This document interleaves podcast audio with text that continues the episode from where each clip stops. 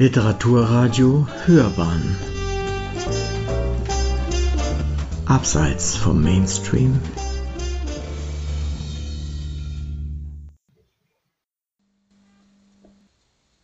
November 2020 Nachtunruhe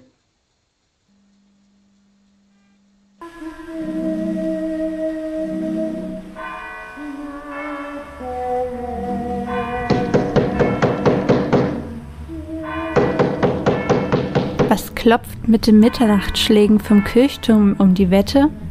Pünktlich zur Geisterstunde ein Gespenst? Blödsinn, denkt Alfred. Es ist mein überreiztes Gehirn. Tag und Nacht lassen den Waffenproduzenten seine Geschäfte nicht los. Irgendwo ist immer Krieg. Und es wird nicht einfacher, Exportverbote für Rüstungsgüter zu umgehen und sowohl Aggressoren als auch Verteidiger zu beliefern. Deswegen leidet er unter chronischer Schlaflosigkeit, schon seit Wochen. Keine Nacht macht er ein Auge zu. Was Wunder, dass er an Halluzinationen leidet. Ich brauche dringend einen Arzt, murmelt er vor sich hin. Es klopft wieder, diesmal an der Tür. Länger und lauter. Wer kann das sein?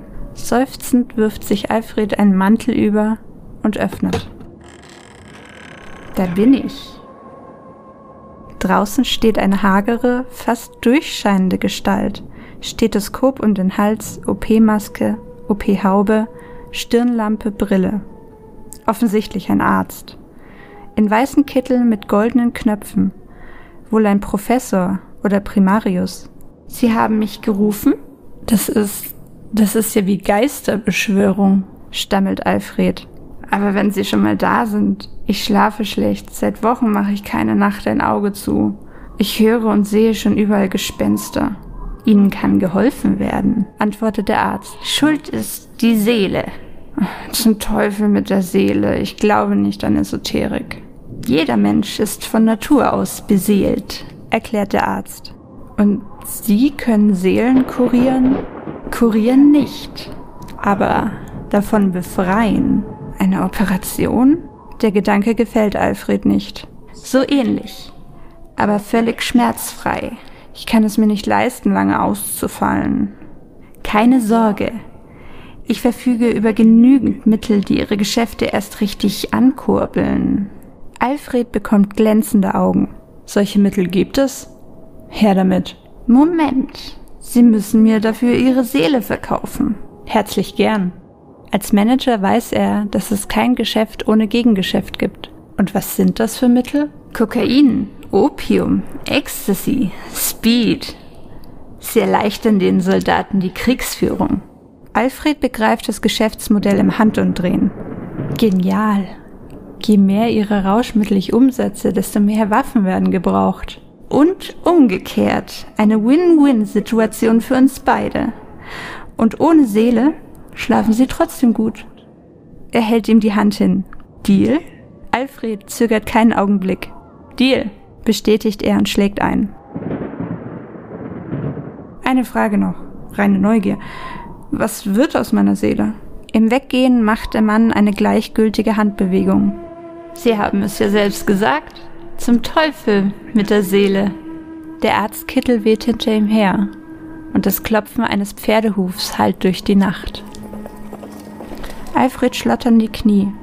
Er friert, als hätte ihm jemand die Kleider vom Leib gerissen. Da hol mich doch der Teufel, stößt er zähneklappernd hervor und geht zurück ins Bett. Aber das ist mir meine Nachtruhe wert. Das 1 Uhr Läuten der Kirchturmuhr hört er schon nicht mehr.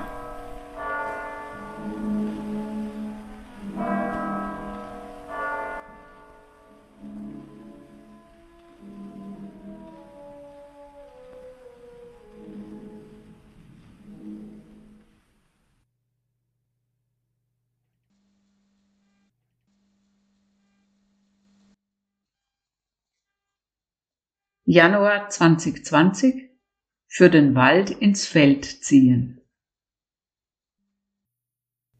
Ich träum. Ich stehe im Wald. In meinem Sommerwald mit dem Duft nach Harz und Tannen und Hitze und Pilzen und Moos. Kindheitswälder voller Haselnüsse, Waldbeeren und Sauerklee. Wichtelgärten mit Buschwindröschen und Leberblümchen und Efeu. Kobolde unter Schneckenblättern, Zwergenhöhlen zwischen Baumwurzeln, ausgestattet mit Rindenmöbeln und Moosbetten. Das Vieh sind Lerchen und Föhrenzapfen hinter Steckenzäunen. Auf dem Rücken liegen im Moos und Händchen halten mit der ersten Liebe, hinter schräg gestreiftem Sonnenvorhang, in dem die Stäublinge tanzen, die Blicke verloren in den Blättern und Nadeln, den Baumkronen, den Wolken und dem Himmelsblau zwischen den Wipfeln. Solcher Wald ist nicht mehr, nun brennt der Baum. Fakt ist, Wald ist überall. Ich war schon im bayerischen Wald, im Wiener Wald und im Waldviertel, dem mystischen. Es gibt den Böhmer, Oden und Grunewald. Der Teutoburger Wald ist historisch bedeutsam. Den Nürnberger Reichswald nennt man auch Steckerlerswald. Der Schwarzwald heißt in der Schweiz Bois Noir und sonst Black Forest. Filme habe ich gesehen über die Paradieswälder Papua-Neuguineas und den radioaktiv ermordeten Red Forest und über Forest Gump, aber der ist kein Wald. Der Waldmeister auch nicht, gehört jedoch hierher, wie das Reh, der Specht, der Eichelheer, das Eichhörnchen, das Wildschwein. Ein Waldschwein gibt es nicht, aber eine Waldkatze, zumindest eine norwegische, und einen Waldkauz, wo Fuchs und Hase nicht mehr lange gute Nacht sagen. Fakt ist, vor lauter Bäumen sieht man den Wald nicht. Tannen, Fichten, Föhren, Lärchen, der Nadelwald. Eichen, Buchen, Birken, der Laubwald. Monokulturen haben sich nicht bewährt, der Mischwald, das Unterholz. Der Bannwald gegen Lawinen, Felsstürze, Muren. Der Nutzwald zur Holzgewinnung. Die boreale Nadelwaldzone, besser bekannt als Tiger. Palmen, Mammutbäume, Mangroven, Affenbrotbäume, Olivenhaine. Der Dschungel. Der tropische Regenwald. Die Urwälder. Bedrohte Heimat der Berggorillas, ebenso wie der letzten indigenen Völker. Überall ist die Axt am Baum. Fakt ist, vor lauter Bäumen sieht man den Wald nicht in Gefahr. Der Regenwald ausgebeutet und abgeholzt für Teak und Mahagoni, brandgerodet für Plantagen.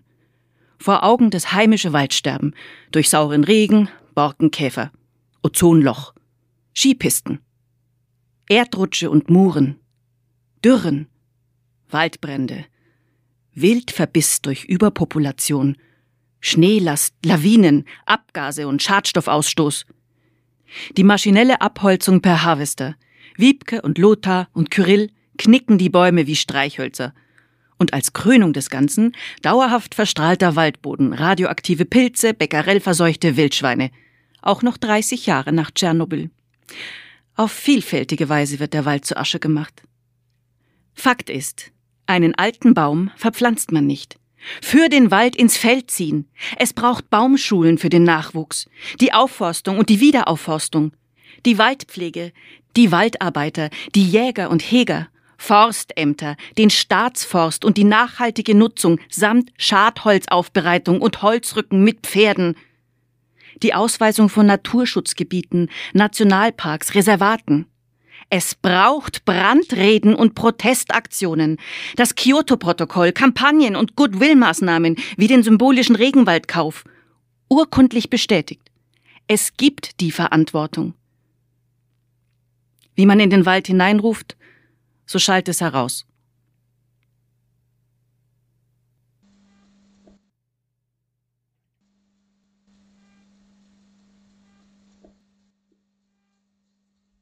Juni 2021 Mehr oder weniger zusammen.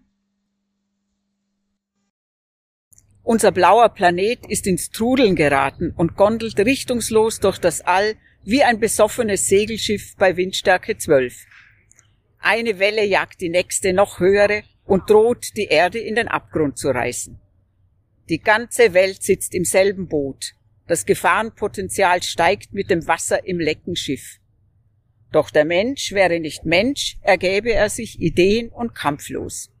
Schon greifen die Ersten nach Eimern und beginnen zu schöpfen. Ob Eimer die Rettung sind, ist ungewiss.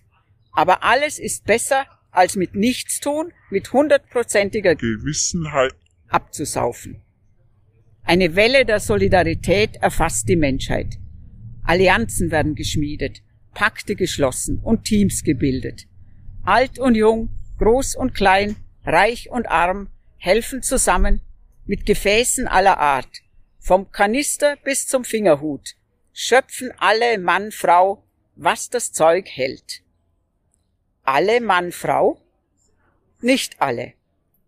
Einige stehen mit verschränkten Armen da und tun nichts. Sie halten Schöpfen für überflüssig. Das Wasser ist von allein hereingeschwappt, es wird auch von allein wieder abfließen. Sie weigern sich, einen Eimer auch nur in die Hand zu nehmen, damit ja kein Härchen ihrer gesteilten Frisur gekrümmt wird oder einer der vom Nail-Designer dekorierten Fingernägel abbricht. Dabei belächeln sie die schwer Schuftenden und bezeichnen sie als manipulierte Schafe, zum Tragen von Maulkörben verdammt und sogar zum Blöken zu dumm.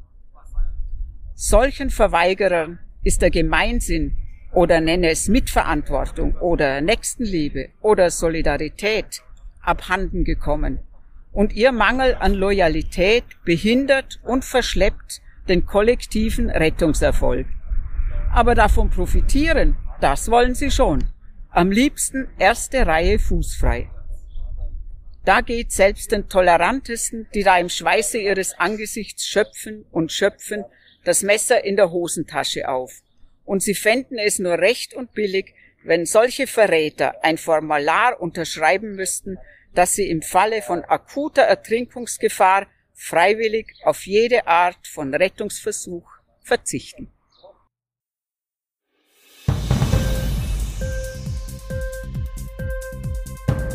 Dir die Sendung gefallen? Literatur pur, ja, das sind wir. Natürlich auch als Podcast. Hier kannst du unsere Podcasts hören. Anchor, Spotify, Apple Podcast, iTunes, Google Podcasts, radio.de und viele andere mehr.